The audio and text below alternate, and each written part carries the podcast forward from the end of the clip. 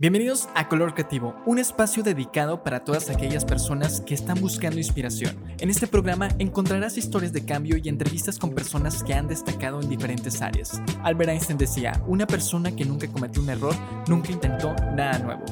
Comenzamos. Bienvenidos a un nuevo episodio de Color Creativo. Estamos por cerrar el año, estamos por terminar este 2022, pero quiero cerrar con un gran amigo que nos conocimos en el 2021 tuvimos una reunión de podcast y después de ahí salió una buena relación. Ha sido una persona que me ha dado buenos consejos y después de tanto tiempo en, poder platicar nuevamente, ahora en persona, está aquí conmigo. Su nombre es Jorge Saucedo, es host del podcast Más o menos y bienvenido a Color Creativo. Yeah. Gracias, amigo.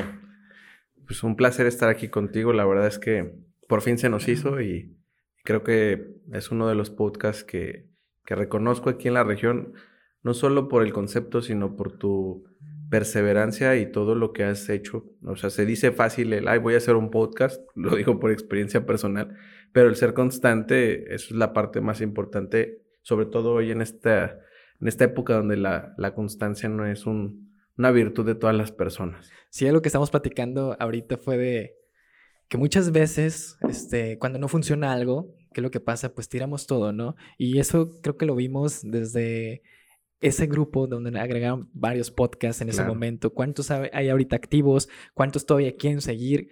Si, si te fijas, el creador desapareció, ok, tuvo sus razones, creo que todos tenemos una razón, pero como tú dices, la constancia creo que es lo que hace que tú estés ahí. Sí, y, al final no es malo este, dejar de hacer algo, siempre y cuando lo tengas consciente el por qué, ¿no? Creo que esa es la parte fundamental de, las cosas, porque a, veces eh, la perseverancia puede estar en otras cosas y es importante enfocarse en ello, pero también vale la pena probar. ¿Cómo fue contigo el crear más o menos? ¿De dónde nace el nombre o por qué quisiste tú crear un podcast? Ah, o sea, Mira, yo inicialmente el podcast lo empecé en el 2019. Wow. Esa grabé cuatro capítulos con cuatro personas que admiro y quiero muchísimo: Patricio de la Fuente González Carc, Jorge Reyes, Jorge Torres Bernal del Soli y Diana Torres. Pero, o sea, literal, yo lo grabé solo. O sea, me compré mi. Pues sí, esta. Tu interfaz. Ajá, eh, mi compu que. Ahí luego me di cuenta que ya mi compu que me tenía acompañando desde que salí de la prepa ya estaba valiendo este, mis dos micros y pues así empecé. Tengo una anécdota ahí con Diana Torres que se nos cortó como mil veces el podcast y con Jorge se nos cayó el micrófono, o sea, luego como que vino la pandemia, se pausó y en el 2000, finales del 2021, unos grandes amigos que quiero mucho, que son los Man Ray, me dicen, pues aquí están los fierros, ven, ah, vamos a grabar, vamos a hacer cosas. Y, pues ellos la neta es que me ayudaron a grabar con su superproducción y todo. O sea, no crean que yo tengo esas cámaras ni esos micrófonos. Pero, pero justo, o sea, yo ya... A, ver, a mí me gusta platicar, a mí me gusta conocer a las personas. tengo buenos amigos y amigas y entonces fue, vamos a escuchar y contar estas historias, ¿no? O sea, más allá de...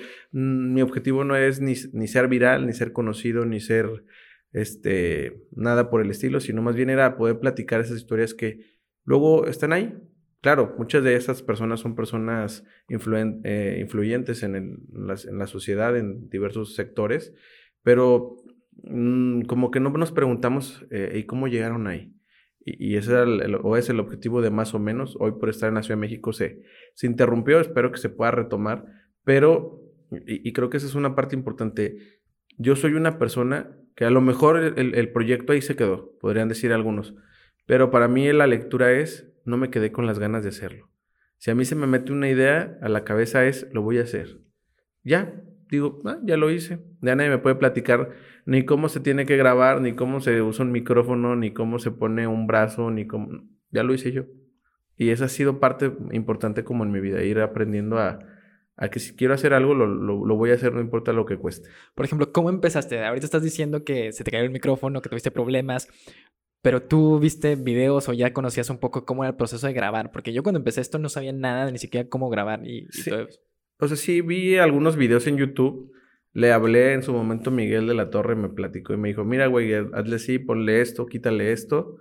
Este, obviamente tutoriales, pero pues la mejor forma de aprender es intentándolo. O sea, entonces yo me grabé solo. Su momento hubo personas que me ayudaron a grabar.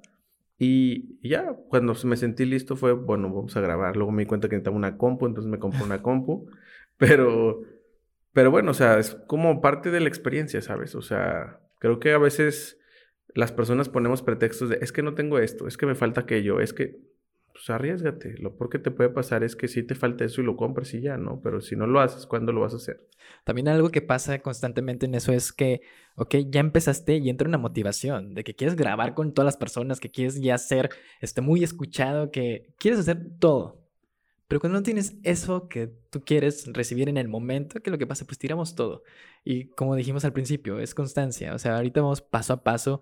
¿Tú cómo llegaste con esas personas que tú veías como influyentes, o, que son influyentes más bien, para que te dieran a ti la puerta? ¿Sabes qué? Sí quiero grabar contigo. A ver, la mayoría eran personas que yo conocía, porque entendía que, claro que podía buscar y tocar puertas, pero me iba a costar más. En el sentido de que primero que supieran quién era y segundo que aceptaran. Y eso me iba a llevar tiempo y a lo mejor me iba a desmotivar. Entonces dije, primero me voy a ir con las personas que conozco. A la par de eso, busqué personas que me interesaban y les empecé a, a, través de contactos o a través de redes sociales a buscar. Algunas aceptaron, otras no, y otras sí, pero al final no se hizo por las agendas. Pero yo creo que así es la vida, ¿no? O sea, tocas puertas. Eh, yo, yo de, de chavillo, eh, hablo desde los 14 años, estuve participando en los grupos de la Iglesia Católica. Luego fui coordinador de algunos y coordinador de la pastoral juvenil aquí en la diócesis de Torreón. Pero si algo aprendí de esa época y creo que es lo que sigo manteniendo dentro de los valores y las lecciones es que siempre he sido de soñar, de decir, yo quiero hacer esto, lo voy a conseguir. De alguna manera, no sé cómo, pero lo voy a hacer. Y entonces, junto con una amiga, se nos ocurrió, hay un, evento que se llama la Jornada Mundial de la Juventud, que es un evento mundial este, de la iglesia de jóvenes, que se hace cada dos, tres años según el Papa y se reúnen los jóvenes de todo el mundo en una ciudad. A mí me tocó estar en la de Polonia 2016. En el 2013, que es este evento que te platico, era en Brasil y decidimos hacer un evento similar o a la par de la de, de Brasil. Y pues con qué. Digo, la gente dice que la iglesia tiene muchísimo dinero, pues no, no es cierto. O sea, ya no vamos a entrar en esos debates, pues, pero pues, para hacer las cosas hay que conseguirlas, ¿no? Y entonces fue, vamos a buscar patrocinadores, vamos a buscar y tocar puertas. No te miento, tocamos un montón de, de, puertas. Me acuerdo mucho que llegamos con una persona a quien yo siempre voy a estar agradecida, que es un empresario aquí de Torreón con los calorones, o sea, estamos hablando que este dinero que, estábamos buscando, porque el evento era en julio, era mayo cuando estábamos buscando para que se pudiera hacer el evento. Y nos dice, ¿cuántas puertas han tocado? Y yo le digo, como 30. ¿Cuántas te han abierto? No, pues como 20. ¿Y de esas cuántas te han dado? Dos. ¿Es difícil? Le digo, sí. Y me dice, pero ha valido la pena, ¿no? No, sí. Y el Señor nos ayudó. La verdad, bastante generoso. Y ahí es donde yo dije, pues sí, lo que realmente uno quiere le va a costar. Y así ha sido con el podcast y así ha sido con todo, ¿no? El no quedarte con que, no, pues ya me cerraron la puerta, me dijeron que no, pues ya, ¿no? O sea, me cerraron esta puerta, pero yo estoy tocando la de acá y la de aquí y la de acá, o sea, porque quedarnos solamente en esa parte de, ay, pues ya fue lo que había, pues no nos va a llevar a nada. Eres una persona que cuando te dicen que no, te rindes o buscas el sí. Yo creo que de joven era una persona que cuando le decía no era buscar el sí. Hoy soy una persona que analizo el no. Ok. Y realmente, y veo si realmente es. ¿Lo vale? Lo vale, sí. Creo que hoy soy una persona más que elige sus batallas. Ok, porque creo que es difícil. Muchas veces hasta el mismo ego te dice, ¿sabes qué? Yo no voy a tener este no y voy a buscar el sí de alguna manera, cuando a veces no era necesario esforzarte tanto, ¿no? Sí, exacto. O sea, luego a veces uno quiere, por motivaciones externas o X o Y, que a todo lo que le diga no y no lo venden eso, ¿no? Cuando te diga no es sí, no, a ver, hay que hacer una pausa y analizar y decir, ¿realmente lo necesito en mi vida? realmente aporta algo. Si es sí, pues adelante, hay que hacerlo y hasta donde tope. Pero si es no, pues también hay que reconocer y ser, no digo que humildes, pero conscientes de que a veces no todo en la vida tiene que ser como uno quiere. Sí, al mismo, al mismo tiempo cuando trazas algo, muchas veces pues va a pasar algo, ¿no? Que es en este momento que no te abren puertas.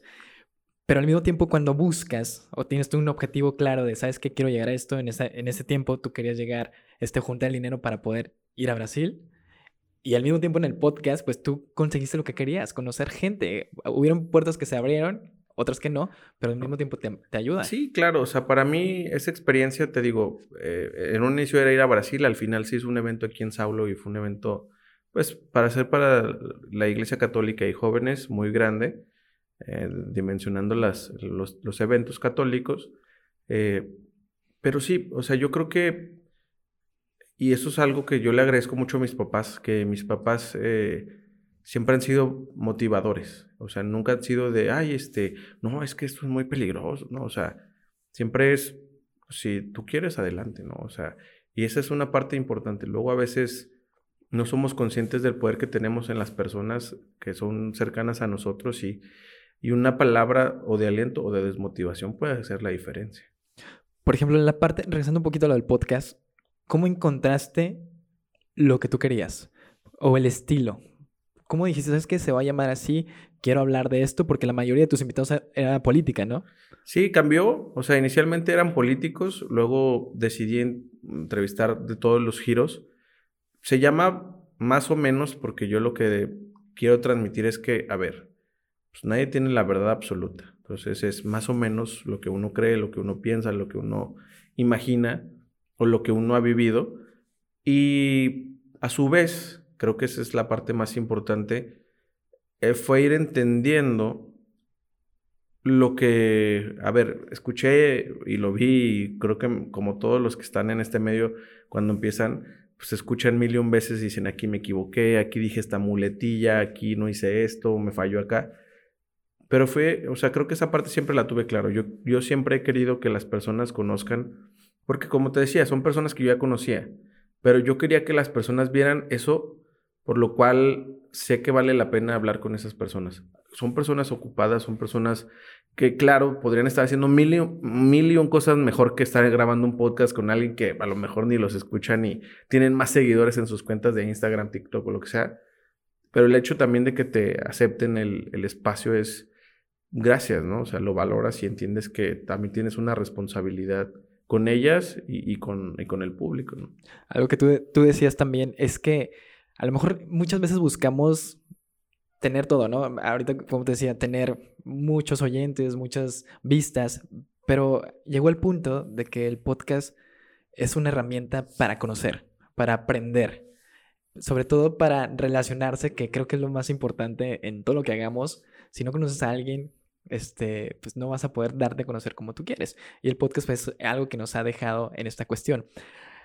Ahorita que detrás de micrófonos me comentaste que estudiaste derecho y ahorita estás en algo muy diferente a lo que estudiaste. ¿Cómo fue ese proceso o el por qué estudiaste derecho y te fuiste acá? A ver, yo soy abogado de profesión o, titulado, porque no me pueden decir, me van a decir los abogados, no, tú no eres abogado porque no litigas, ¿no? O sea, más bien soy licenciado en derecho, titulado, este, pero nunca ejercido, o no como, como mis amigos y compañeros a quienes admiro un montón por lo que hacen. Pero desde que yo estaba en la universidad, y ahí haría una, como un, un back, o sea, yo, yo inicié estudiando en la UAC, entonces para mí eso ha sido muy importante, uno, la educación pública, eh, entender muchas cosas eh, del sistema, de lo que está bien y lo que no está bien. Y dos, este, la oportunidad de conocer personas talentosísimas que al final pueden ser eh, fuera de serie por tener la posibilidad de estudiar, ¿no? O sea, gente que hacía una o dos horas en el transporte público para llegar a la universidad a las 7 de la mañana porque vivían retiradísimos de aquí. Y, y bueno, creo que eso es muy importante, ¿no? Ser conscientes de, eh, porque bueno, dadas las circunstancias y lo que platiquemos, yo me siento una persona súper agradecida y privilegiada, ¿no? No puedo hablar desde mi experiencia y creer que todo es para todos por igual, ¿no? Vivimos en un país con diferencias muy marcadas y entonces es muy importante hacer esa aclaración. Eh, entonces, mm, para no ser larga la historia, o sea, yo, inicié en la UAC y luego, gracias a la iglesia, tuve la posibilidad de estudiar en la Ibero. Eh, me acuerdo mucho de esa historia del padre Héctor Acuña, rector en su momento de la, de la Ibero, donde yo entré para el, semestre de enero y me dice, a ver, yo no sé quién eres, aquí tengo una serie de cartas de recomendaciones, me han hablado de ti por teléfono y bueno, no me debes nada a mí. Le debes eso a las personas que están abogando por ti, pues a ellas les tienes que responder, Y pues gracias a la Ibero estuve la, o tuve la posibilidad de participar en muchas cosas, que si en los debates, que si en los modelos de las Naciones Unidas, que si en oratoria, que si en esto, que si en aquello, y también en un activismo social este, importante. En esa época sucedieron algunas cosas como Ayotzinapa y, y cosas eh, que me acercaron a la parte de los derechos humanos. Hice mi, mi servicio social en el Centro Agustín Pro, Miguel Agustín Pro, que es uno de los centros de derechos humanos pues, más importantes del país, donde llevan lo que le dicen casos emblemáticos, que es Ayotzinapa, Tenco, gobierno espía, un montón de casos importantes. Y a la par de eso, en lo que yo estaba, pues empecé lo que hoy ya tal vez no es tan, tan sonado, que es Jorge Informa, que era mi, mi página de Facebook y mi Facebook personal, luego mi Instagram, donde yo me grababa en la calle que aquí había un bache y que adopté un bache y le llevé un pastel y que, o sea, yo hacía como una crítica social, una, pues daba mi opinión, ¿no? Era un chavillo ahí de 20 años criticando y sintiéndose que podía cambiar al mundo, lo cual me siento orgulloso y me sentiré orgulloso siempre de ese Jorge, pero este... Eso me fue acercando a los medios de comunicación. Siempre estaré agradecido con Noticieros Gremi y con Marcela Pámanes por abrirme los espacios ahí para ser colaborador. Su momento colaboré con el Siglo de Torreón y hicimos cosas muy chidas como el Encuentro Siglo. Entonces, me fue acercando mucho al tema de, de comunicación y en esa época también, este, junto con Jerry y Jorge, que tenían Redes Poder, que hoy siguen siendo directores de Redes Poder, me invitaron a ser parte del equipo. Duré poco, duré como seis meses, siete meses pero también fue una experiencia interesante de, realizar periodismo de investigación. Y ya de ahí, eh, pues ya terminaba la escuela y fue preguntarme qué quería hacer, ¿no? Me quedaba claro que yo no quería ser este abogado. No, o sea, el sistema en México está muy, muy reborujado, por no decir otra palabra, pero yo no quería ser parte de ese sistema. Entonces yo lo que dije fue, vamos a buscar otra cosa y e, inicialmente comencé en el tema de la construcción. O sea, a los... Nada que ver. Sí, nada que ver. Bueno, nada que ver en el sentido de que no tenía nada que ver ni con derechos humanos, ni con política, ni con derecho, ni con nada. Tenía que ver más con la parte de, del derecho corporativo, administrativo. Pero eh, ahí estuve como un año y medio, una experiencia bastante interesante de yo no saber ni siquiera que era una viga ni una varilla pues comprar y decidir y hacer cosas que, hoy paso por esos lugares y digo, ah, qué padre haber pasado parte de mi vida en esta, en, esta realización de esto que hoy veo y que seguirá por muchos años, ¿no? Pero sí ha sido como todo un camino, ¿no? Luego a veces cuando uno eh, se tiene que presentar es cómo dices que o qué eres o qué haces si estudiaste otra cosa tal vez distante. Lo que yo sí creo es que el derecho tiene una posibilidad de participar y estar en cosas diversas. O sea, porque necesitas el derecho para todo. O sea, hasta para hacer esto que estamos ahorita, yo te puedo decir que los derechos de autor, etcétera, ¿no? O sea, entonces, eh, eso me ayudó mucho a siempre poder estar. Pero a la par de eso, yo participaba haciendo, eh, escribiendo, que siempre me ha gustado escribir, soy disléxico y entonces a veces ahí se me van letras y palabras, pero trato de ser muy cuidadoso en eso. Y este y a la par de eso, pues también el mundo digital con esto de Jorge Informa, empecé a hacer eh, cosas de redes, eh, a tomar los cursos de Blue que te da Facebook, a capacitarme, etcétera, a tal grado que pues yo según esto tenía muchos seguidores en su momento, me acuerdo mucho, esa historia es, es graciosa. Yo estaba en la universidad todavía. Vino Paris Hilton por primera vez a Torreón. ¿Cuando vino al centro? Vino al centro, exacto. Entonces yo iba saliendo de Grem Y dije, a ver, ah, pues Grammy issue está a la vuelta, ¿no? Entonces, un día antes había ganado Donald Trump las elecciones de Estados Unidos. Y entonces empecé a hacer live stream. Este, estamos hablando de la época del 2016. Sí, o 17, 17, 17. No, no, no, perdón. Sí, 16. es que luego me cuatrapeo. Sí, 2016. Y entonces yo estaba ahí y le empiezo a preguntar a la gente, oiga, ¿qué piensa que ganó Donald Trump? No, pues a mí no me importa. Y que, ¿qué está haciendo aquí? No, pues yo pensé que era una reliquia y que no sé qué. y, no, pues que viene que Paris Hilton. Entonces, en esa época el Facebook, pues sí era fuerte, pues. Creo que los momentos más importantes del Facebook fue 2016-17. Y entonces una audiencia estable de 4.000 seguidores o personas viendo en, ese momento el en vivo, ¿no? O sea, hoy todavía me llega este de tus recuerdos de Facebook y veo que más de casi medio millón de personas vieron esa transmisión, ¿no? Y, y ahí me estuve como dos o tres horas, no, más yo creo, o sea, como, pues, porque hasta eso, París dijeron que iba a ir una hora y llegó tardísimo. Y, y yo, yo tenía clase, ¿no? Entonces todavía llegué tarde a mi clase, pero hacía eso, transmitía en las calles, andaba en el, en el Paseo Morelos, o sea, siempre anduve de inquieto. Como te digo, yo no me quedaba con las ganas de hacer las cosas, sino yo decía, lo quiero hacer, lo voy a hacer. ¿Nunca te dio miedo el que, el que grabarte, que las personas dijeran lo contrario, tú no sabes o X cosa, o tú fuiste, ¿sabes qué? Lo voy a hacer simplemente porque quiero. En la vida siempre hay haters. O sea, en la vida siempre hay personas que te van a criticar y te van a decir, es que tú no sabes, es que quién te crees tú para opinar. Hay gente que se va a burlar. O sea, yo, yo sé y conozco personas que se burlaban de mí y que me tachaban de, de tonto, de mil y cosas, ¿no? Pero también soy una persona que no se toma las cosas personal.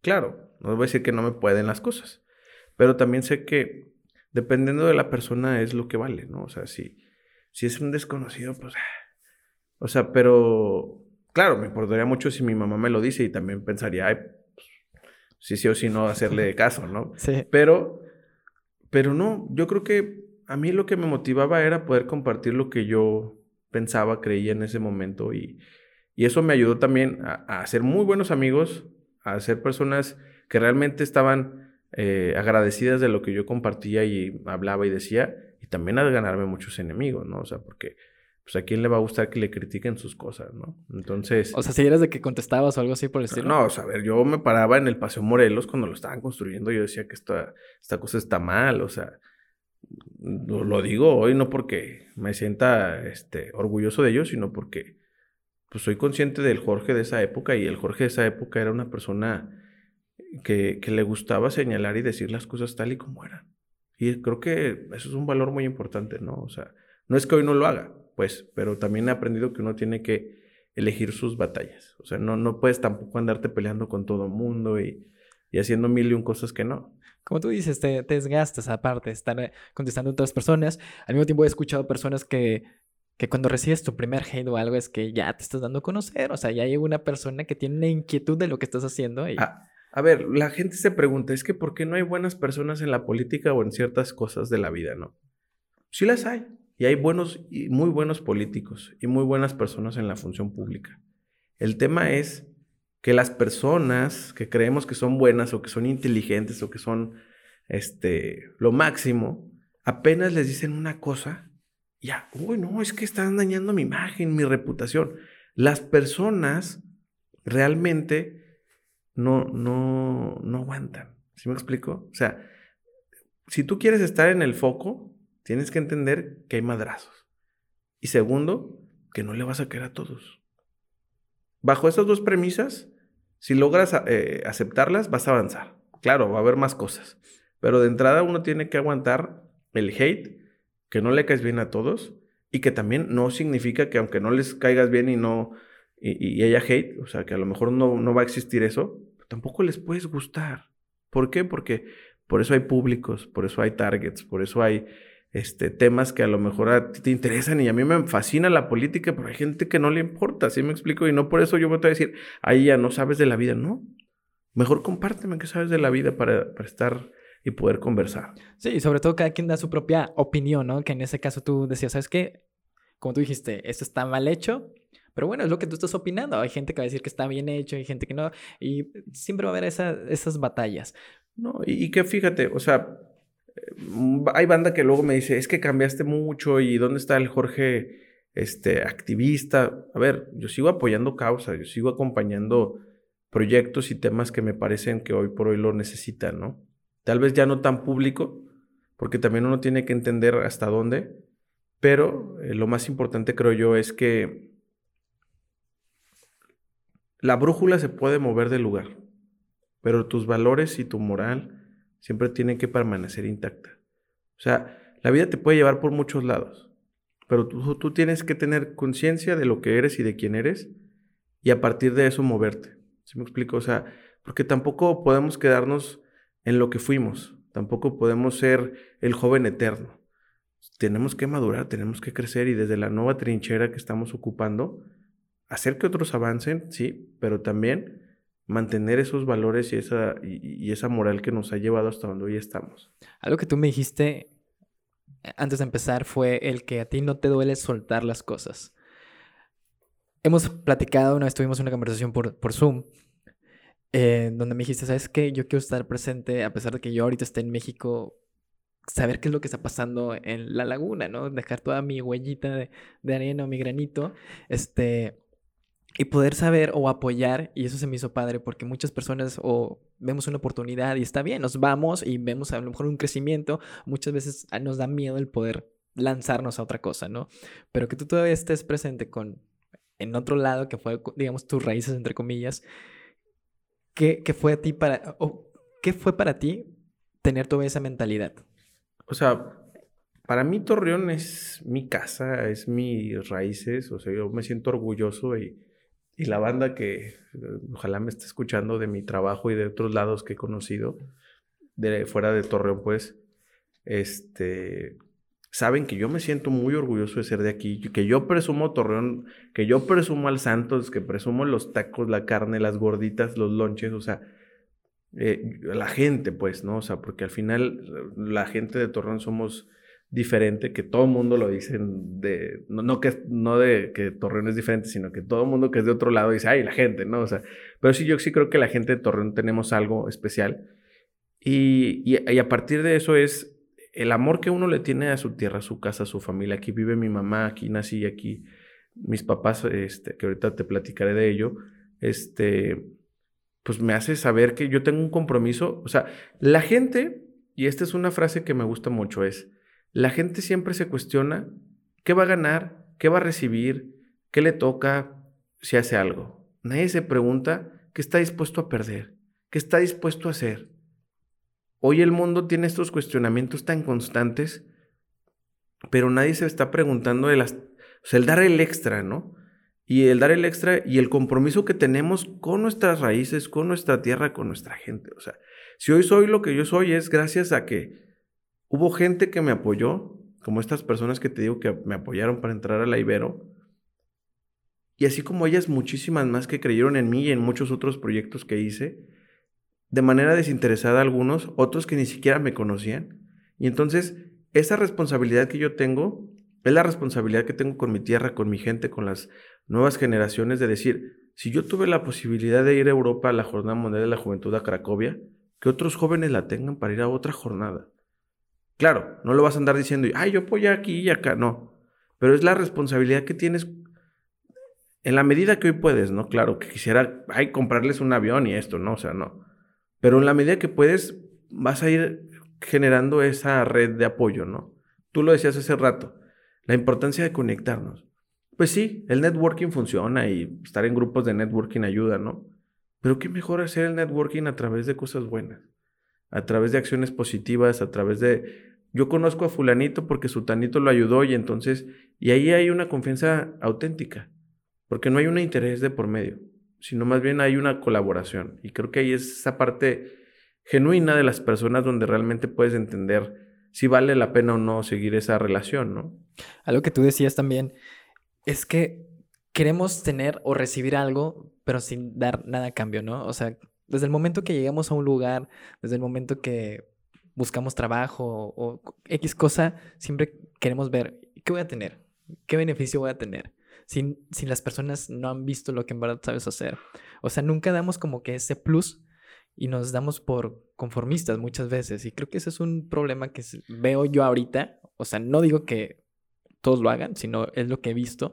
Y creo que eso afecta mucho. O sea, creo que todos nos damos por el, ¿sabes qué? Ya pasó, mañana lo voy a hacer o mañana y eso sigue pasando. Yo creo que más que conformismo es que hoy se nos ha vendido esta idea que solamente por existir valemos. Y claro, somos seres humanos, auténticos, genuinos, únicos, etcétera. Todas las los adjetivos calificativos que le quieras poner a una persona.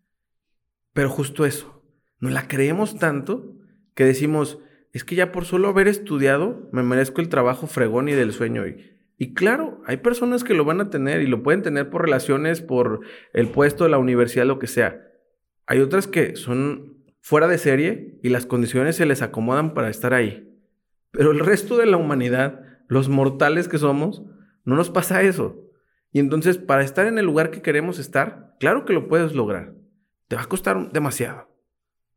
Y eso que te va a costar eh, en un inicio es demostrarlo. Hoy la gente dice, es que yo por qué tengo que demostrar algo. A ver, mi rey, pues ni te conocen.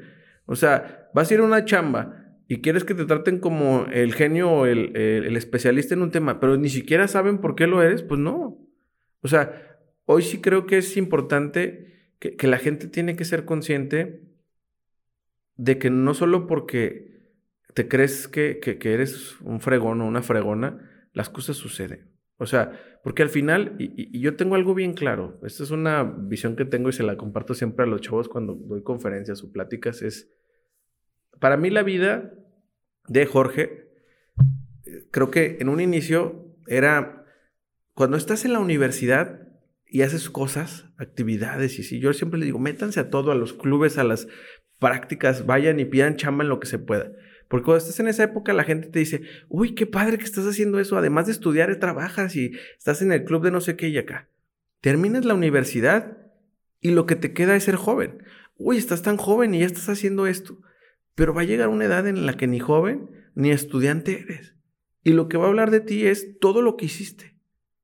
Porque, a ver, el hecho de que estudies no es una gran, uy, ya estoy estudiando, soy lo máximo. No, bro eh, hermana, hermano, tuviste esa posibilidad gracias a que o tus papás hicieron el esfuerzo o tú hiciste el esfuerzo, pero como tú, hay millones en el país que lo están haciendo. Y ojo, hoy yo tengo 28 años y sé que hay millones de morrillos que vienen detrás de mí pisándome los talones, que son más inteligentes, con más habilidades, más conscientes del mundo porque son otra generación, con otras ideas, que me vienen pisando los talones. Y si yo no me aplico, voy a ser una persona más en el abismo. Entonces, cuando entendamos que hay cientos de miles de personas y hasta millones haciendo lo mismo, estudiando, trabajando, es ahí donde podemos comprender la importancia del extra, del diferenciador. Ok, mi trabajo es mover esta taza y ponerla aquí, pero mi extra puede ser, y realmente tiene que estar ahí, ¿por qué no puede estar del otro lado? O ayuda más estando en la cocina. Y ahí es donde yo puedo hacer una diferenciación, o sea, porque si yo hago nada más el mover la taza, pues probablemente sí se den cuenta que existes, pero se va a tardar, se va a tardar mucho tiempo. Ayer estaba leyendo una, una frase de que, que los niños, en esta cuestión, son, bueno, los niños son las personas que te pueden dar más dudas para preguntarte en el por qué se están haciendo las cosas. Los niños te preguntan, oye, ¿por qué es esto? ¿Por qué es esto? ¿Por qué el pasto es de color verde? Uno, ¿qué es lo que hace? Uno dice, ¿sabes qué? No sé. ¿Por qué haces esas preguntas? ¿Por qué haces esto? Y en verdad no nos cuestionamos del por qué se hacen las cosas. Algo que tú dices, que es, muy verdad, las generaciones que vienen tienen más herramientas que nosotros en, ese entonces. Creo que nosotros llegamos a un punto de, ¿sabes qué? Yo estudié una licenciatura, una maestría y demás, pero pues eso no va a hablar de nosotros, solamente es un estudio. Cuando llegas tú al trabajo, eh, no importa lo que tú estés trabajando, es cuando vas a ver una friega. Cuando ves que todo cuesta, vas a ver que todo tiene una razón del por qué lo estás haciendo. A ver, Ian, o sea, cuando entiendas el, por qué las cosas que tal vez uno hace menos incluso cuando está estudiando, o, o sea, hay gente que hoy por hoy dice, es que ¿por qué me ponen a presentar a mí si para eso está el maestro? Hoy prácticamente el 80% de mi trabajo es presentar.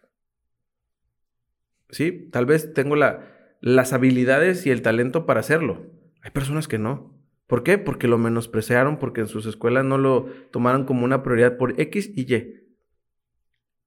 Y entonces, cuando, no tomamos en cuenta ese tipo de cosas y no nos preguntamos el por qué y el para qué, y creo que esa es la parte más importante. Eh, eh, el que a veces solo nos preguntamos, es que por qué esto y por qué, pero ¿por qué no nos preguntamos también el para qué? ¿no? O sea, yo te quiero platicar una cosa que es para mí muy importante. Yo de niño, bueno, más bien desde que nací, mi papá es migrante, él vive en Estados Unidos actualmente.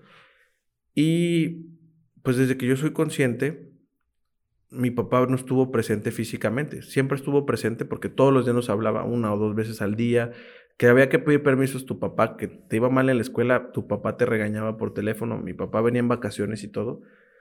Pero esa presencia, hoy la, o, sea, esa ausencia más bien, y pues la entiendes hasta que estás grande, ¿no? Porque cuando eres niño no sabes, o sea, yo me acuerdo en la primaria, mis compañeritos se cuestionaban el, porque yo hablaba de mi papá, si mi papá nunca iba por mí a la escuela y entonces, pues no digo que se burlaban, pero sí era un tema que te podía, ¿no? Y, y para mí mi papá, y obviamente mi mamá, porque al final pues mi mamá fue la, la responsable mía y de mi hermano de sacarnos adelante, de hacer todo para que seamos lo que hoy somos, pero de la, de la mano de mi papá, entiendes el para qué. Sí, o sea, ¿entiendes? No el por qué, porque sería muy fácil y de niño te lo hacías, ¿no? Es que ¿por qué mi papá vive fuera? Es que ¿por qué mi papá no está en mi cumpleaños? Es que ¿por qué mi papá no estuvo en los eventos más importantes? Mi papá intentó estar en los momentos importantes que las graduaciones, que esto, pero había veces que mi papá llegaba en Navidad y el día de, o sea, llegaba Nochebuena y en Navidad se iba, ¿no? O había eh, tema que mi papá ya venía a una graduación y al final el vuelo se demoraba, se perdía, se cancelaba y entonces no llegaba. Pero el para qué es una cosa que pocas veces nos preguntamos y hoy puedo decir que entiendo el para qué, ¿no? O sea, mis papás hicieron ese sacrificio de estar lejos, mis papás siguen juntos y, la distancia ha sido algo que no los separó. Pero el para qué fuimos nosotros, o sea, mi hermano, yo, el saber que si ellos querían tener los hijos que hoy son, que a lo mejor no somos perfectos, el para qué era ese sacrificio, ¿no? Tal vez no teníamos la mejor casa ni el mejor carro, pero mis papás siempre se, preocuparon por tener los mejores estudios y las mejores cosas a la mano para ello, ¿no? Y ahí esa es la parte valiosa, que creo que el sacrificio de mis papás es lo que yo atesoro y entiendo que entonces la vida no es fácil. Y eso es bien importante señalarlo aquí. Somos privilegiados quienes tenemos una casa, quienes tenemos para comer y quienes tenemos la posibilidad de estudiar y tener un trabajo. Porque hay millones de personas en este país que no lo tienen. Y tampoco podemos decir que la vida es fácil para todos. Creo que eso es fundamental. Sí, todo, lo que dices, pues básicamente es cierto. Muchas veces no valoramos lo que tenemos, muchas veces queremos tener más. Creo que eso es muy claro. Queremos vemos qué es lo que tiene una persona. Ahorita pasa mucho en redes sociales. Quiero ser como, como esta persona, como esta persona. Y que lo que provoca que te olvides de quién eres tú, de dónde vienes, qué es lo que tienes. Y hace que todo, pues ya nadie quiere ser como uno mismo, ¿no? Ya no busca un objetivo tal cual. Y como tú dices, no sabemos valorar nada, ¿no? Y hay muchas veces que hay reclamos hacia nuestros papás porque somos así y esto, pero pues uno busca lo que quiere, ¿no? Creo que eso es algo que hay que tener claro y no, eh, no cuestionarte, pero como tú dices, saber el para qué. E, eso es. algo muy importante. Cuando te vas a México, ¿qué ¿cuál fue el sentimiento que tú tuviste al dejar la laguna? Ahorita nos estabas contando que eso es lo que te gusta, porque de aquí eres. Pero te vas a México, ¿por qué razón? ¿Y qué fue lo que tú sentiste? A ver, yo creo que esta parte es importante. Después de la, de la construcción, me dediqué a trabajar en una de las mejores agencias de investigación. Siempre voy a estar agradecido con Jorge Reyes, que es AM Asesores, que estaba en la parte de pulso social, que era la parte política.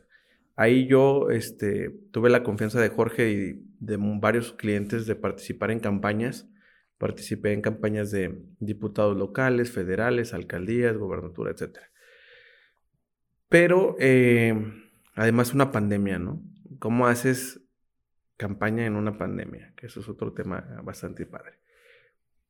En el 2021, este, yo participé en una, participé en varias elecciones como asesor y como parte de la consultoría que hacíamos, pero específicamente participé en un proceso electoral que, digo, no es secreto, o sea, yo estuve en una campaña en el 2021 para la alcaldía de Torreón y al final el resultado no nos favoreció por diversas este, situaciones, pero yo me pregunté tres cosas.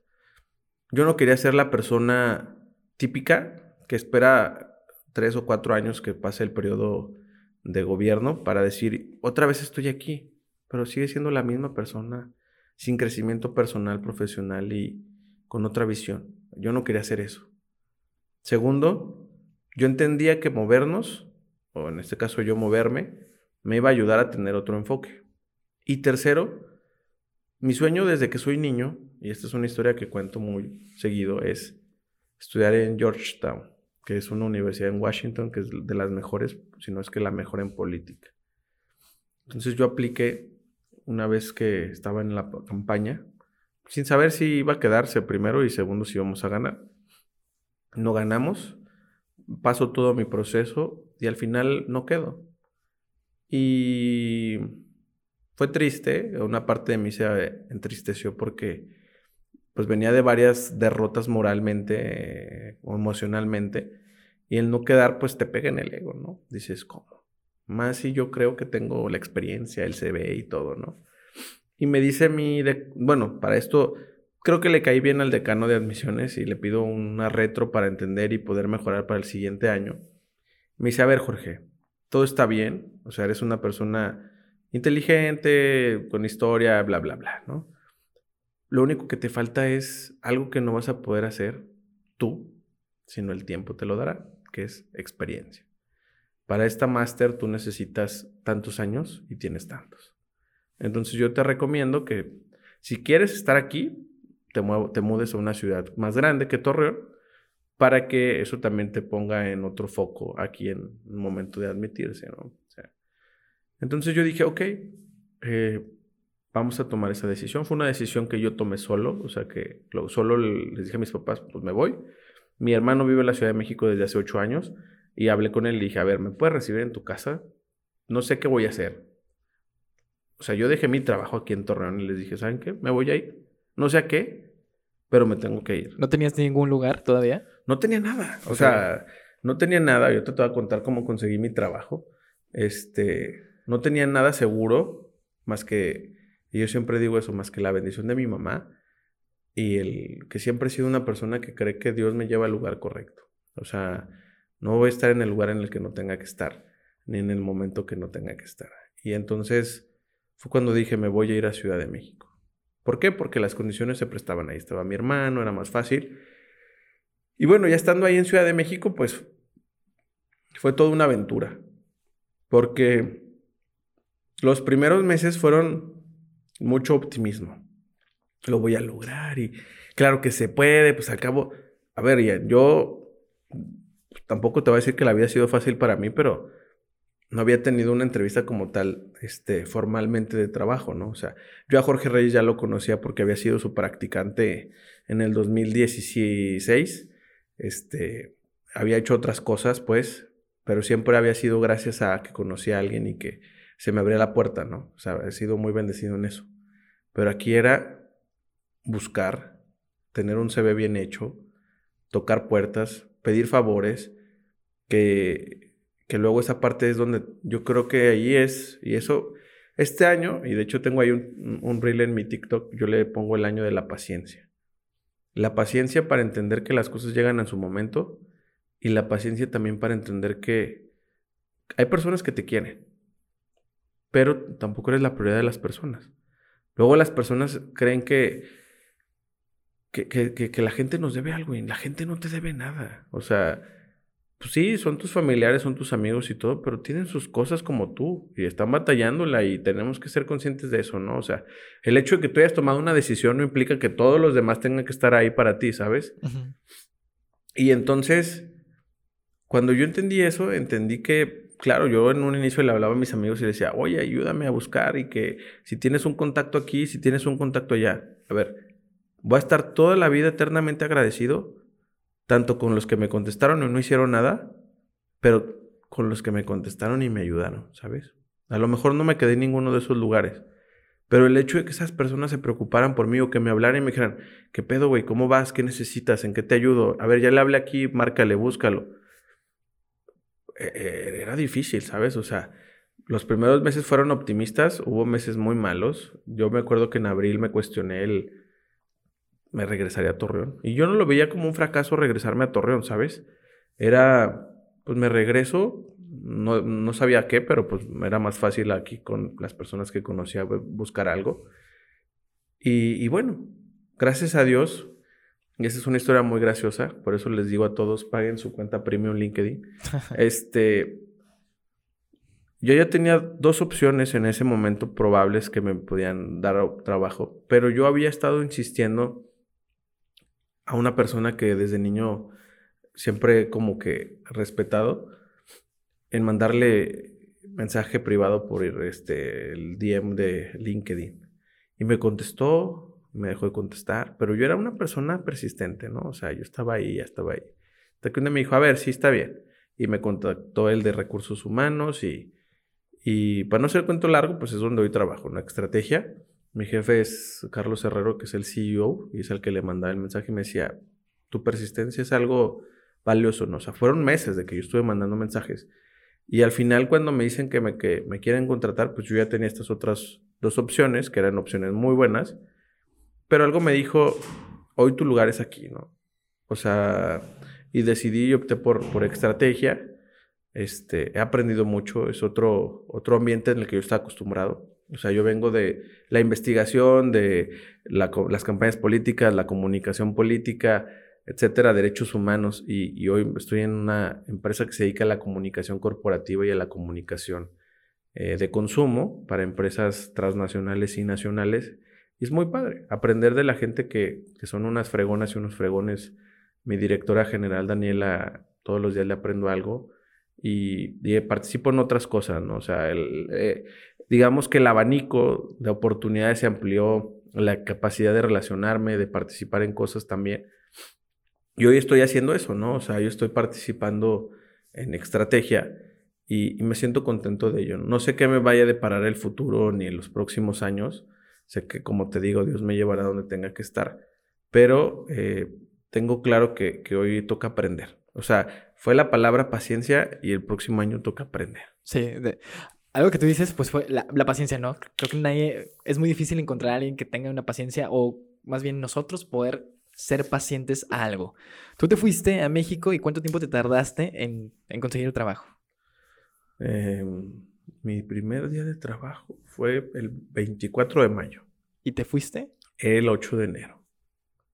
Claro, de enero a mayo hice mil cosas, güey. O sea, la gente... ¿Lo agarraste como vacaciones? No, no, no. O sea, hice mil cosas de ponerme a chambear, güey. O sea, claro que yo llevaba algo de dinero, mi carnal me ayudó y todo, pero pero tampoco uno puede estar ahí nada más viviendo de, del sol, güey. O sea, entonces, eh, pues había que hacer de todo un poco. Y claro, lo aproveché para conocer y hacer. O sea, hoy creo que, no te voy a decir que conozco toda la Ciudad de México, pero sí ya conozco por lo menos mis rumbos. Ok.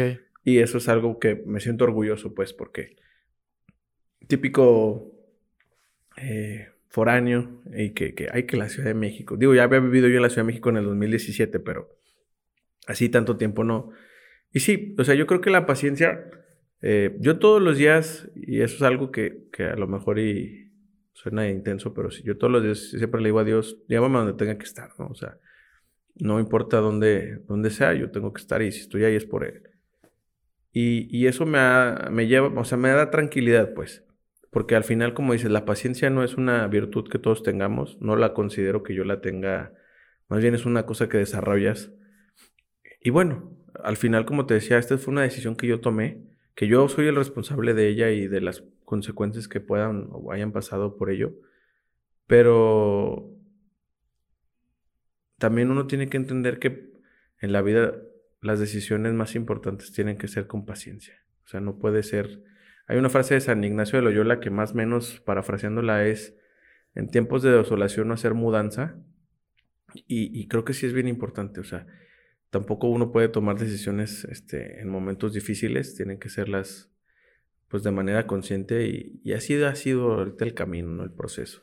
Y sobre todo porque todo es una moneda al aire, ¿no? Nunca sabemos qué es lo que va a pasar. Una vez, antes de, de emprender la agencia, hablé con un tío, que eso ya lo he contado, que para mí es una persona que me da, me da consejos, ¿no? Para algunas tomas de decisiones importantes a, a, mi vida en general. Estaba platicando con él, había tenido un problema en, en, en una agencia y y le conté y me dijo, ¿y tú qué es lo que quieres? Sabiendo que es una pregunta difícil a una edad joven. Y le, dice, y le dije, ¿sabes qué? Yo quiero tener una agencia de publicidad. Me dijo, ok, ¿qué es lo que necesitas? Pues uno pensando en el equipo y demás, ¿no? Y él me dijo, ¿sabes qué? Este, pues aprende primero en una empresa y luego experimenta otra vez en una agencia y demás. Y después de dos años, pues hoy vemos lo que, en dónde estamos y demás. Y hay que ser pacientes. Cuando le dije, ¿sabes qué? Ya renuncié a la empresa donde estoy. Ya voy a dar el paso de, de abrir la agencia. Y me dijo, ok, ¿estás seguro de hacer esto? Porque la estabilidad económica que tú tenías en ese momento va a desaparecer. Es una moneda al aire. Pero te felicito porque es un paso que es difícil darlo. Muchas personas tenemos miedo al, al, cambio y sobre todo este, de si tú estabas aquí, pues vas a estar acá nuevamente porque es otra vez aprender, aprender, aprender. Pero si tú lo vas a hacer, pues hazlo. Y creo que algo así te pasó, tú ya tenías, pues todos ya teníamos nuestra rutina, ¿no? Creo que a qué horas entrabas, qué ibas a hacer, bla, bla, bla, bla. Pero llegar allá y no saber ni qué onda, más que sabes que allá está tu hermano, creo que es difícil. No, ¿no? o sea, y que al final o sea, lo que dices es muy cierto, ¿no? Pero, y, y, o sea, lo que te quiero decir es, tampoco es que todos haya sido miel sobre hojuelas, ¿no? O sea, momentos difíciles, momentos de tristeza, momentos de, de cuestionarte si realmente eso no es la decisión correcta, de decir, pues a la fregada, o sea, pero también consciente de que esa decisión la tomé en esta edad porque es una edad en la que creo que hoy todavía puedo decidir, porque no tengo una familia, porque no tengo una responsabilidad tan seria que, que o sea, que pueda decir, bueno, también se vale equivocarse, ¿no? Y como te decía, o sea, si no hubiera funcionado, tampoco lo hubiera visto como un error porque me fui a, a otro lugar a aprender y, aprendí mucho durante ese tiempo que no tuve trabajo y, y fue valioso, o sea, mi objetivo es claro y mi objetivo, como te digo, la brújula se puede mover, pero me mantengo donde, de lo que, lo que yo soy y, así avanza, ¿no? O sea, en el camino se han perdido cosas, he perdido una relación, he, perdido muchas cosas, ¿no? Pero también sé que se ganan otras, o sea, y que más que perder es lecciones y esas lecciones también van acompañadas de, de aprendizajes y que seguramente el próximo año, como te digo, es aprender. Esa es mi nueva palabra que traigo para el 2023. ¿Ha llegado un momento que tú dices, sabes qué? Ya no puedo? Sí, muchas veces, o sea, muchas veces uh, he sentido eso, o sea, de todas estas épocas que te platico, o sea, yo creo que si me regresara a, a más joven, pues yo creo que cuando estaba chavo, que se metieron a mi casa y me amenazaron, fue una época difícil porque pues, yo vivía con mi mamá y yo decía, o sea, mm, pues una cosa es que te pongas en riesgo tú, ¿no? Pero otra cosa es que pongas en riesgo a tus seres queridos, ¿no? Era joven. ¿Cuántos años tenías? Eh, tenía 22, creo. Bueno, hace 6 años. 21, 22 años, sí. O sea, lo que voy es, en la medida que uno va tomando decisiones, pues esas decisiones también implican este, un costo, un sacrificio, y ese costo también implica el cuestionarte si estás o sea, si, si realmente es la vía, ¿no? Y entonces dices, ya no puedo, es que ya no quiero, es que quién sabe esto acá, ¿no? O sea, pero también yo veo la vida como una carrera, como un maratón, persistencia. O sea, el más vale ir lento, pero aguantar. Sí, eh, yo, yo también subí un video cuando corrí el maratón este año y es muy difícil correr 42 kilómetros. Y, y dices, al primero, al principio, estás motivado, ¿no? De que, wow, estoy corriendo el maratón, lo mismo de estoy emprendiendo, estoy haciendo algo. Y estás súper motivado porque estás haciendo algo muy diferente a lo que estabas acostumbrado, ¿no?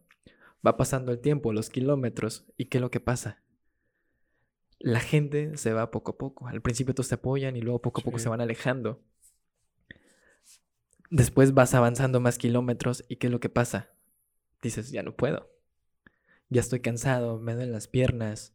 Las personas ya no escuchan lo que hago o ya no me apoyan como antes. Y al final solamente te queda una cosa.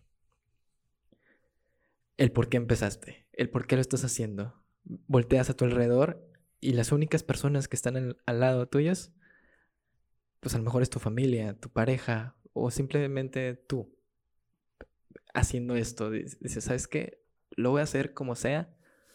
Pasos pequeños, pasos grandes, pero si lo termino, yo ya di un paso más grande que todos los que no han hecho algo así. Y, creo bien que es bien importante también reconocer justo esto que dices, ¿no?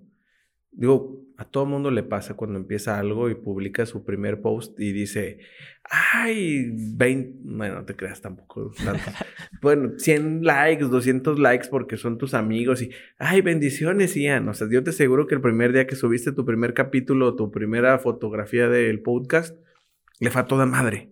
Hoy, realmente quien te apoya es tu comunidad y obviamente los que siempre están ahí, tus papás, tu pareja, tus amigos reales, ¿no? Pero al final, y creo que esa es la parte también importante, siempre hay que agradecerle a las personas que tal vez no están ahí siempre, pero que de una u otra forma se hacen presente o que estuvieron en tu vida, dejaron algo y se fueron. Porque al final, la vida perfecta de amigos por siempre y todos vamos a morirnos y vamos a ser amigos o X o Y, pues es muy bonito. Claro que pasa, pero no es el común denominador.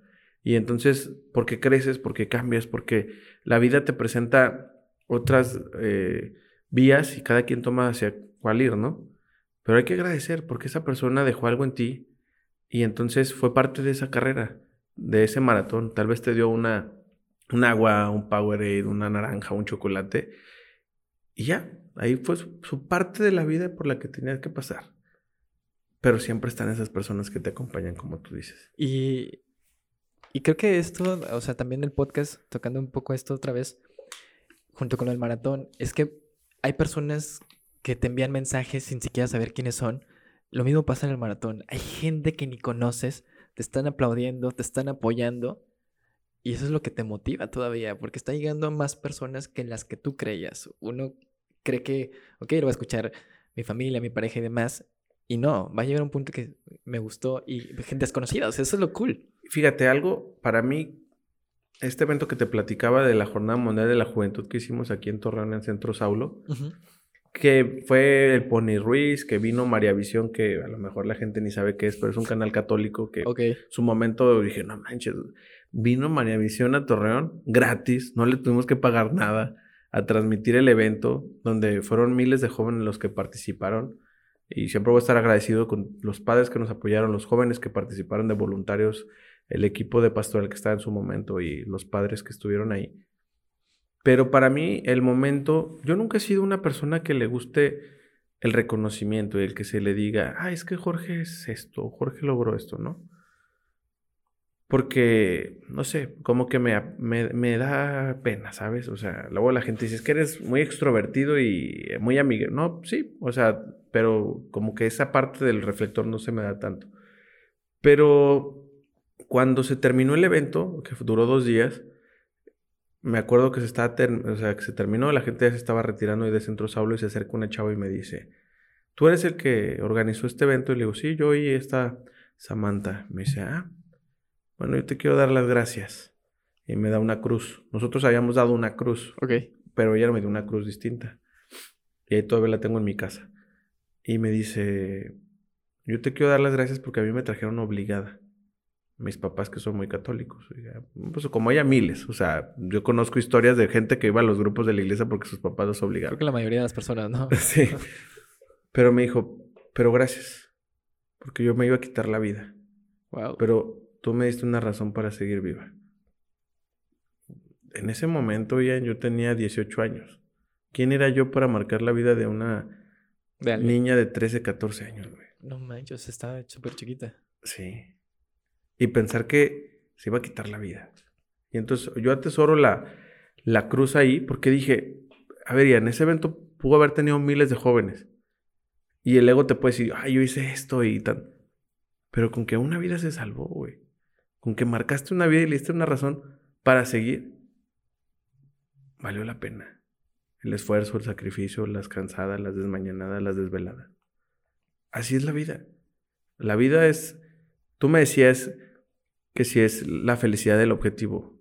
Yo no sé mi objetivo en la vida. Yo no sé, si tú me dices hoy qué quiere hacer Jorge, yo no sé si, dónde quiero estar. Lo que sí tengo claro es que la vida es eso.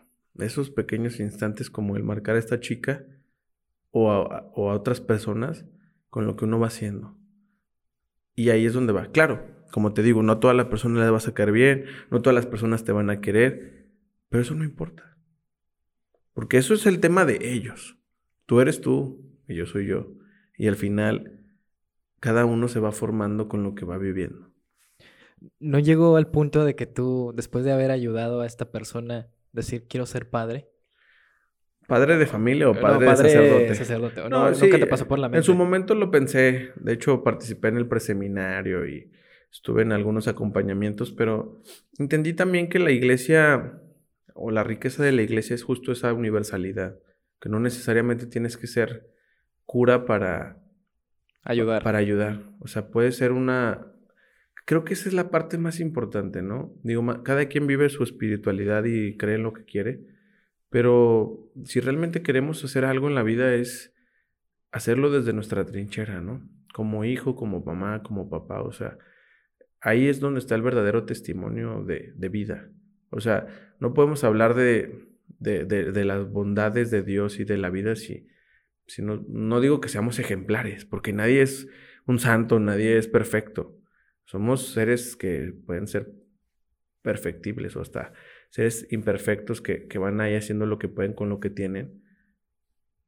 Pero también ahí está la iglesia, ¿no? O sea, en, ser mamá, en ser papá, en participar, en, en, ayudar, y no necesariamente tal vez desde la institución, o sea, desde ayudar a las personas que no tienen, apoyar causas en las que puedes participar dependiendo de lo que te dedicas o haces, o sea, ahí también está Dios. O sea, Dios no está nada más en el templo, eh, sino Dios está en esas necesidades, ¿no? O sea, eso la misericordia de Dios. Sobre todo dejar tu granito, ¿no? Ese, poder ayudar a alguien que, y más en estas épocas que creo que es cuando más quieren apoyar y nos olvidamos de todo el año, creo que es importante poder apoyar a alguien, así como comentamos ahorita en que tú te fuiste a México y todavía dices, ¿sabes qué? Quiero ayudar o ser parte de algo. y ser consciente, ¿no? O sea, tampoco el hecho de decir, ay, es que yo ayudo a la gente porque le llevo a la gente de la calle o le doy dinero a la gente. A ver, ¿no? E, ese tema, y, deja tú presumir, o sea, el hecho que tú le des a alguien dinero un día no le va a cambiar la vida, ¿sí me explico? Entonces, no estoy diciendo que no lo hagas, háganlo.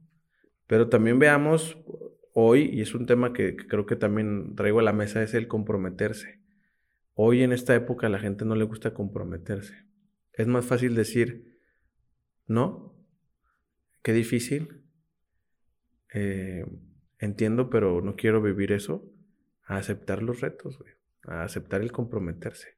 Porque el comprometerse implica esfuerzo, dinero, cansancio.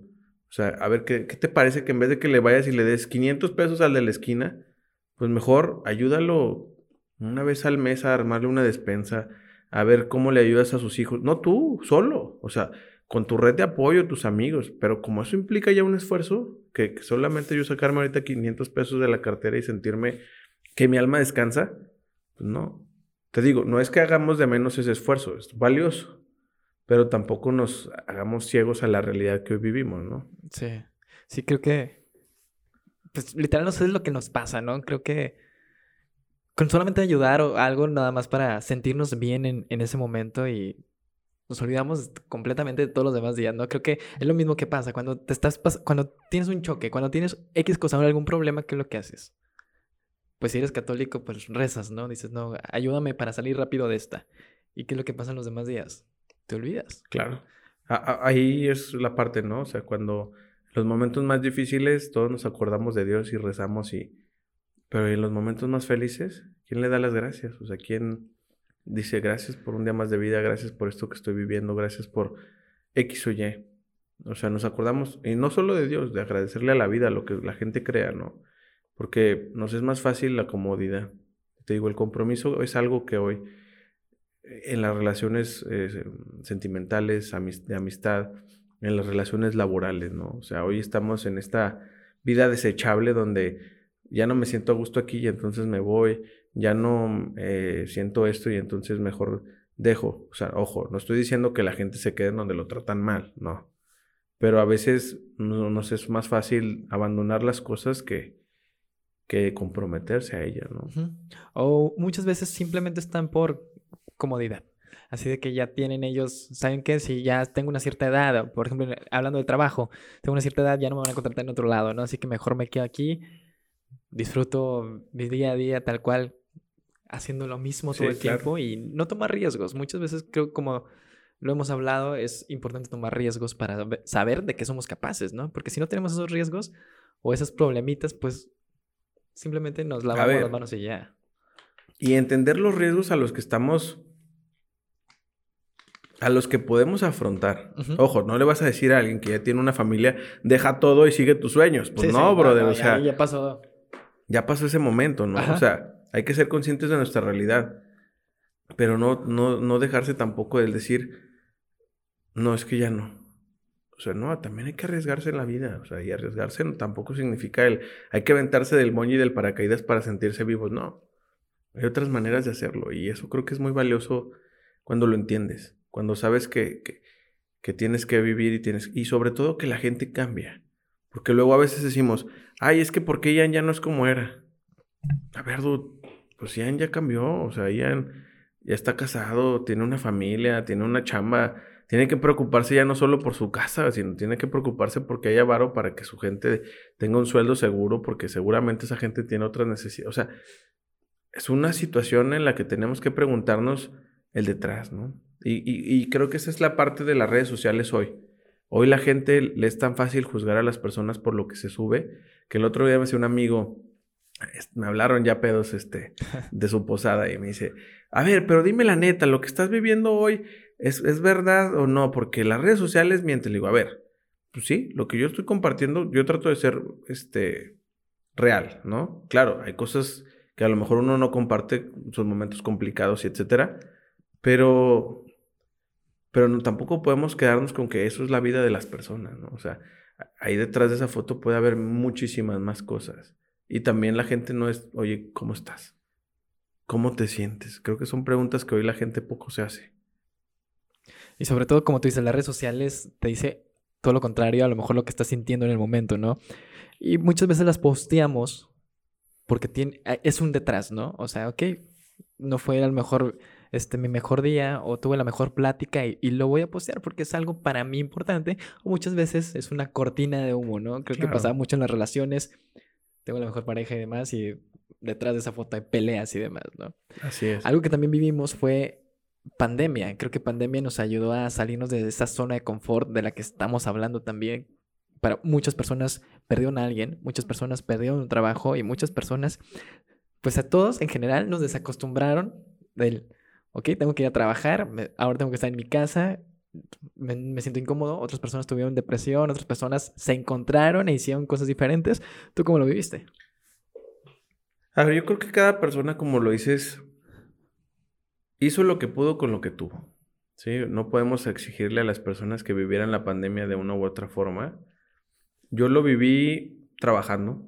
O sea, me acuerdo de mis primeros días, en esa, en esa época estaba de moda el code mobile. Ok. Y los primeros días me acuerdo que sí jugaba con mi hermano y con amigos y hasta las 4 de la mañana, pero al otro día tenías que levantarte a chambear, entonces eso no era una vida, ¿estás de acuerdo? Y pues nada, o sea, fue, fue entender que había que trabajar, fue entender la posición que estaba en ese momento en donde trabajaba también y que había que ajustarse. Creo que la pandemia a mí me, me enseñó a que había que reinventarse porque si no te reinventabas, podías valer, como mucha gente valió en muchos sentidos, ¿no? Emocionalmente, personalmente, económicamente, temas de laboral, ¿no? Etcétera. Y segundo, el que a mí la pandemia me duró poquito, o sea, yo me acuerdo que ya era abril, creo, o sea, la, pandemia empezó en marzo, si no me equivoco, yo estaba en Chihuahua cuando se detectó el primer caso de COVID en México. Luego regresé a Torreón y, y te decía, yo me acuerdo que estaba en Chihuahua, llega el primer caso a México en marzo, fueron unos meses en, en que estuvimos que estuvimos eh, encerrados, pero chambeando de home office intensamente. Y para mayo yo estaba chambeando en la calle, o sea, porque había campañas, había, y no solo campañas, había que ir a ayudar a las personas. O sea, entonces se generaron proyectos muy... La gente me dice, ¿por qué estás en la política?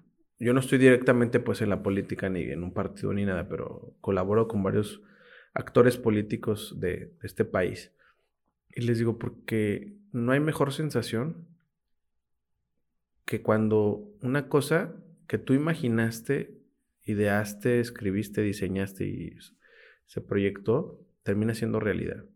Pero que eso cambie la vida de una persona, eso no tiene precio, ¿sabes? O sea, el que tú hayas trascendido en esa parte es valioso. Y para mí eso ha sido la política, el poder ayudar a personas buenas y dos, el que esas personas puedan, con el puesto, el lugar en el que están, hacer algo por los demás, ¿no? O sea, no me acuerdo, pero fueron miles de personas a las que se les, ayudó en temas de alimento, en temas de, de, hacer rutas para repartir este alimento, en apoyos, o sea, en el tema hospitalario. O sea, fueron muchas, muchas cosas en ese momento que se hicieron, que hoy digo, qué padre. O sea, es algo que, que se queda ahí, ¿no? Y como eso, varias historias.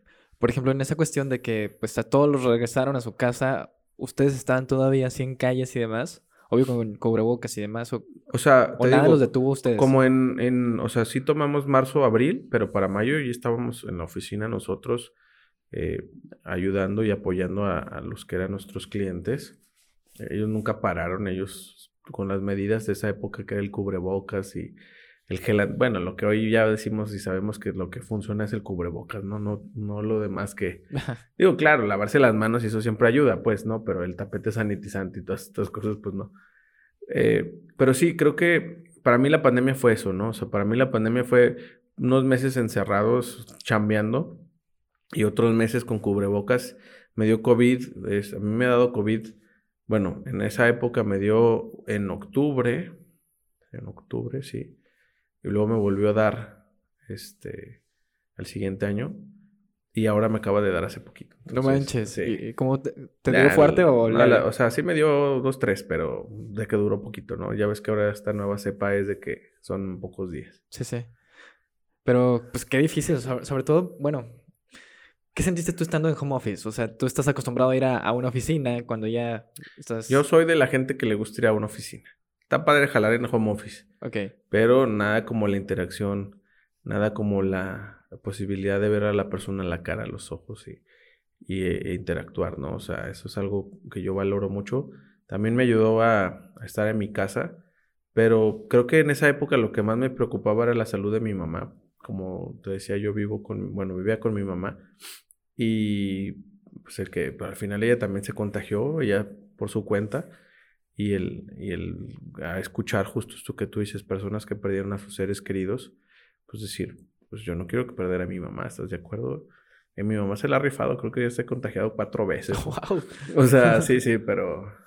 está bien y a pesar de que es una persona que se cuida y se cuidaba bárbaro, o sea, doble cubrebocas y todo. Entonces, pues bueno, o sea, al final también la pandemia nos demostró que iba a pasar lo que tendría que pasar, ¿no? O sea, cuánta gente se enfermó sin salir de su casa y y, pues bueno, parte de la vida. Triste porque perdimos seres queridos, perdimos amigos invaluables, pero es algo que, que está ahí, que forma parte de nuestra historia. Y sobre todo del otro lado, este, el lado rutinario, pues nos ayudó a, esto tenía que, que pasarnos para ver de qué éramos capaces o qué podíamos hacer, como tú dijiste ahorita, base a lo que nosotros podíamos lograr, ¿no? cada quien vivió la pandemia de manera diferente, pero es... Cada quien y hay personas que todavía no son conscientes de lo que la pandemia hizo en ellos. y, o hay personas que siguen viviendo los estragos de la pandemia, ¿no? En temas de salud, de salud mental. Tampoco podemos juzgar el proceso de los otros y decir, es que porque si, o sea, yo sería inhumano de mi parte decir, ay, es que si yo desde mayo andaba chameando porque usted, no, no, claro que no, cada persona vivió su proceso, hoy lo vive. También las empresas tuvieron que adaptarse, el sector educativo, el sector salud, y, y hacer un cambio, ¿no? O sea, este cambio digital y, y creo que muchos mm, tendremos, este, estaremos de acuerdo que odiamos al Zoom y al Meet porque todo era en esa época así. Pero bueno, había que encontrarle la manera y, y a muchos les fue mal y a otros les fue bien y así es la vida. O sea, también las crisis son eh, la oportunidad para otros. Sí, algo, algo que me, que cuando empezó este podcast estamos literal apenas, bueno, eh, un año de pandemia y algo que yo siempre contaba es el cómo nos tuvimos que adaptar a esta nueva este, normalidad, poniendo como ejemplo a los doctores y a los maestros como creativos. O sea, los doctores, pues no había recursos, no había nada, y ellos tenían que buscar la manera de cómo poder ayudar. Los maestros están acostumbrados a presencial, primarias, secundarias, preparatorias. ¿Cómo tuvieron que adaptarse a usar un iPad, la computadora, poder dar clases así sin que nadie prenda las, este, las cámaras, que nadie te esté haciendo caso. Paciencia que se tuvo que tener. Y más porque lo vi porque mi mamá es maestra. Y me dijo, ¿sabes qué? Yo no sé usar nada de esto. Y tener que adaptarse es como que... A ver, yo creo que la pandemia en ese sentido hizo dos cosas. Mostró las carencias que todos sabemos, pero que no comprendíamos la dimensión de ellas en el sector salud y educativo de este país pero también demostró la calidad y la creatividad acompañadas del talento de los mexicanos. O sea, porque cuántas maestras y maestros no sabemos de los esfuerzos que hicieron, uno, para aprenderle a la computadora, al Zoom y a todo eso, y dos, para lograr transmitir sus clases de manera virtual, ¿no? O sea, creo que ahí es donde nos damos cuenta que el ser humano es una persona que se adapta. O sea, se adapta a las circunstancias. Hoy también yo veo, por ejemplo, en mi trabajo que los eventos masivos cada vez es más difícil. Claro, no hablo de conciertos ni mucho menos. Ahí obviamente la gente le vale por ver a Bad Bunny, Harry Styles, lo que sea. Pero en eventos como tal, summits, eventos este, de participación, hoy la gente ya como que prefiere más el, ay, es que mejor me conecto. Que creo que ahí también hay un arma de doble filo, ¿no? Porque queremos estar conectados, pero a la vez atendiendo nuestro trabajo y entonces realmente no estamos ni en una ni en otra. Y, creo que le, le, restamos valor a esos encuentros, ¿no? A esas cosas que valen la pena. Sí, literal, pues pasaron muchas cosas y como tú dijiste, somos capaces de adaptarnos a las cosas, pero estamos acostumbrados a una rutina. Así que vamos a romper esa rutina con cinco papelitos que vas a sacar de esa taza roja y si quieres ir mencionándolos de uno por uno. Ok, ok. A ver. Una planta. Ok. Si quieres, saca los cinco papelitos y los puedes ir mencionando uno, mencionándolos de uno por uno. Televisión.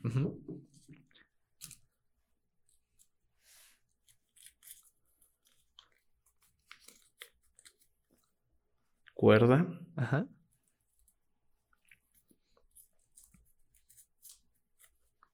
Perilla. Ajá.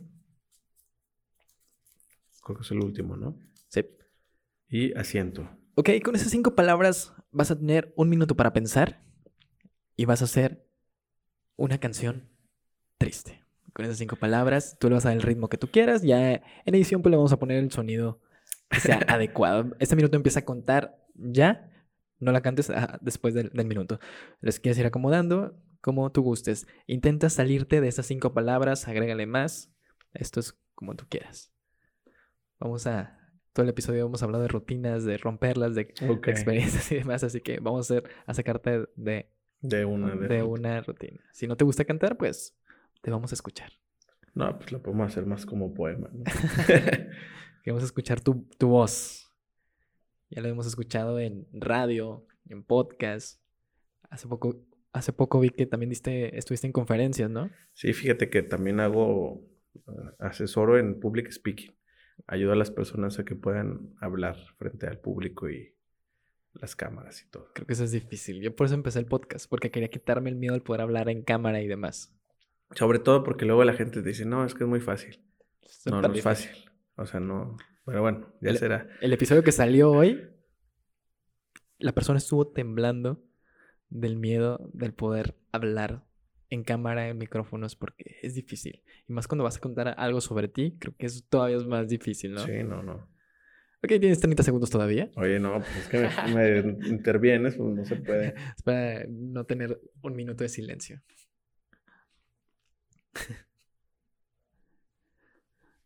Tienes 20 segundos. No, espérame, espérame. Ok.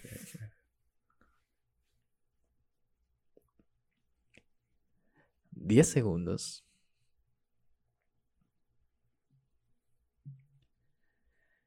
Y esto dicen 5, Esto va a ser más como un poema. ok, 4, 3, 2. Si quieres voltear la cámara. No, Para que es te- que te- te tengo que hilar las palabras. Ok. que Y 1. me quedé ahí, en el asiento de mi carro, pensando en todas aquellas noches que nos vimos. Al bajar y abrir la puerta, la perilla se atoró. Me cuestionaba qué estaba pasando, solamente el seguro estaba puesto. Al entrar, me di cuenta que la planta que tantas veces regamos juntos hoy ya estaba muriendo.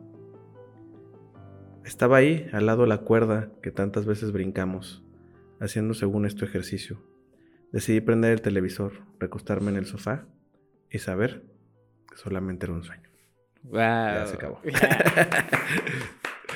Está difícil, ¿eh? O sea, según yo ya tenía como una idea y se perdió un poco, pero ahí, ahí ¿Cómo te- salió. ¿Cómo Ahí te le, pu- sentiste? le puedes poner un poco ahí como de música melancólica. Vamos a poner para llorar. ¿Cómo, cómo te sentiste en esta dinámica? Bien, digo, pues te saca de tu zona de confort, ¿no? Y está padre.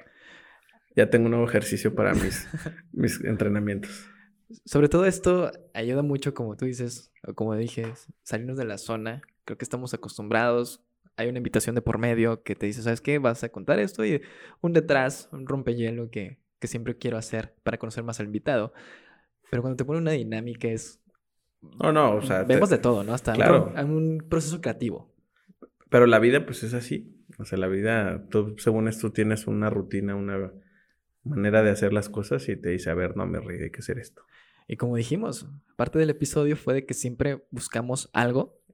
Muchas veces, ahorita platicamos el, nos dicen que no, lo dejamos y muchas veces buscamos el sí de una o cierta manera y lo hacemos. Así es. Cho- sí, algo que todos los episodios los he dicho, pero es porque es cierto, en un minuto pueden pasar mil cosas. En un, en un minuto, sí, puedes chocar, en un minuto puedes llegar a tu casa bien o X cosa, El tiempo es efímero, el tiempo es relativo. A veces un mes puede parecer eterno y un día puede parecer nada. O sea, creo que depende el- la situación y el momento en el que estás para darle esa interpretación, ¿no?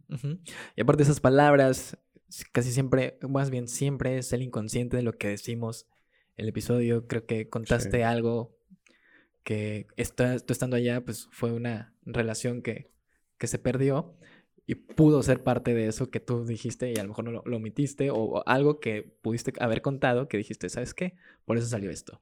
Sí, no, al final somos seres conscientes y no conscientes de las cosas y parte de ello es que creo que este tipo de ejercicios te termina haciendo hablar de, de lo que tal vez no hablas este, de manera natural. Ajá, de que dijiste, ¿sabes qué? Mejor lo voy a omitir y al mismo tiempo sale, ¿no? Porque Claro. lo estás sintiendo. Así que eso se trata esta dinámica.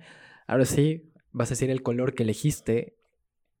Color. Sí, el verde montaña. El por qué lo elegiste y, o qué es lo que te hace sentir. A ver, el verde me gusta. O sea, el azul y el verde son mis colores favoritos, pero el verde es mi color favorito porque de entrada es el color del Santos. Entonces, ese es, mm, o sea, yo y el Santos, o sea, Santos patrocíname.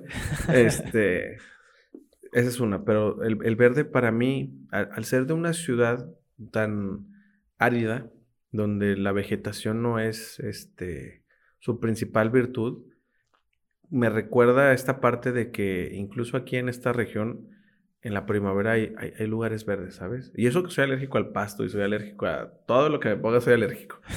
Pero el verde es algo que me hace sentir vivo, vivo o sea, eh, eso para mí es algo que me hace que el verde sea mi color favorito. Llega el punto que te inspira al momento que lo ves. Sí, claro, o sea, mm, ah, digo, hoy mi vida a ver, yo soy una persona que luego a veces hasta me dicen que si no tengo más ropa, ¿sabes? ¿Por qué? Pero, o sea, tengo mucha ropa, eh, pero siempre me pongo lo mismo, lo mismo. Entonces, de, de chavillo usaba playeras y luego polo, luego camisas, pero las mismas camisas, no la misma camisa, sino tenía la misma camisa en varias, en varias formas, ¿no? Este, y luego puras blancas, y luego puras azules, y luego blancas y azules, y luego camisas este, de vestir. Entonces, eh, pero dentro de esa variedad de, ropa siempre tengo ahí presente el verde conmigo. Eso sí es una cosa. Ah, de hecho, mis calcetines son verdes y tengo un pedazo de mi tenis verde. Entonces, sí, eso es algo que se mantiene en mí. Algo que me ha gustado de, de esta dinámica hasta estos 64 episodios que van es que todos nos define o todos tenemos una razón del por qué elegimos el color, ¿no? Sí, claro. Esta frase me la dijo Arturo Aranda, que fue de que todos somos un cuaderno de dibujo, un cuaderno de dibujo que nosotros le damos el color que queramos, ¿no? Creo que hoy X parte o X, si somos, si ponemos, haz de cuenta, nuestra silueta, podemos pintarnos la playera verde, ¿no? Al día de mañana, pues pintamos el pantalón de otro color o la playera de otro color pero es porque lo que estamos sintiendo, o sea, creo que es un sentimiento que nosotros tenemos y nosotros le damos la razón, el por qué y el para qué, como tú dijiste, a las cosas, ¿no? Así que esta dinámica me ha gustado mucho porque cada quien tiene una razón. A ver si hay algo que, que, quieras decir, una frase para eh, todas aquellas personas que te están escuchando o te están viendo. Yo creo que más bien una frase les daría un consejo a la banda y es... Sí, que que, que quede clara esta parte de... O sea, que seamos conscientes del lugar que tenemos en la vida. O sea, estoy seguro que la mayoría de las personas que nos vean son personas privilegiadas por estar donde están.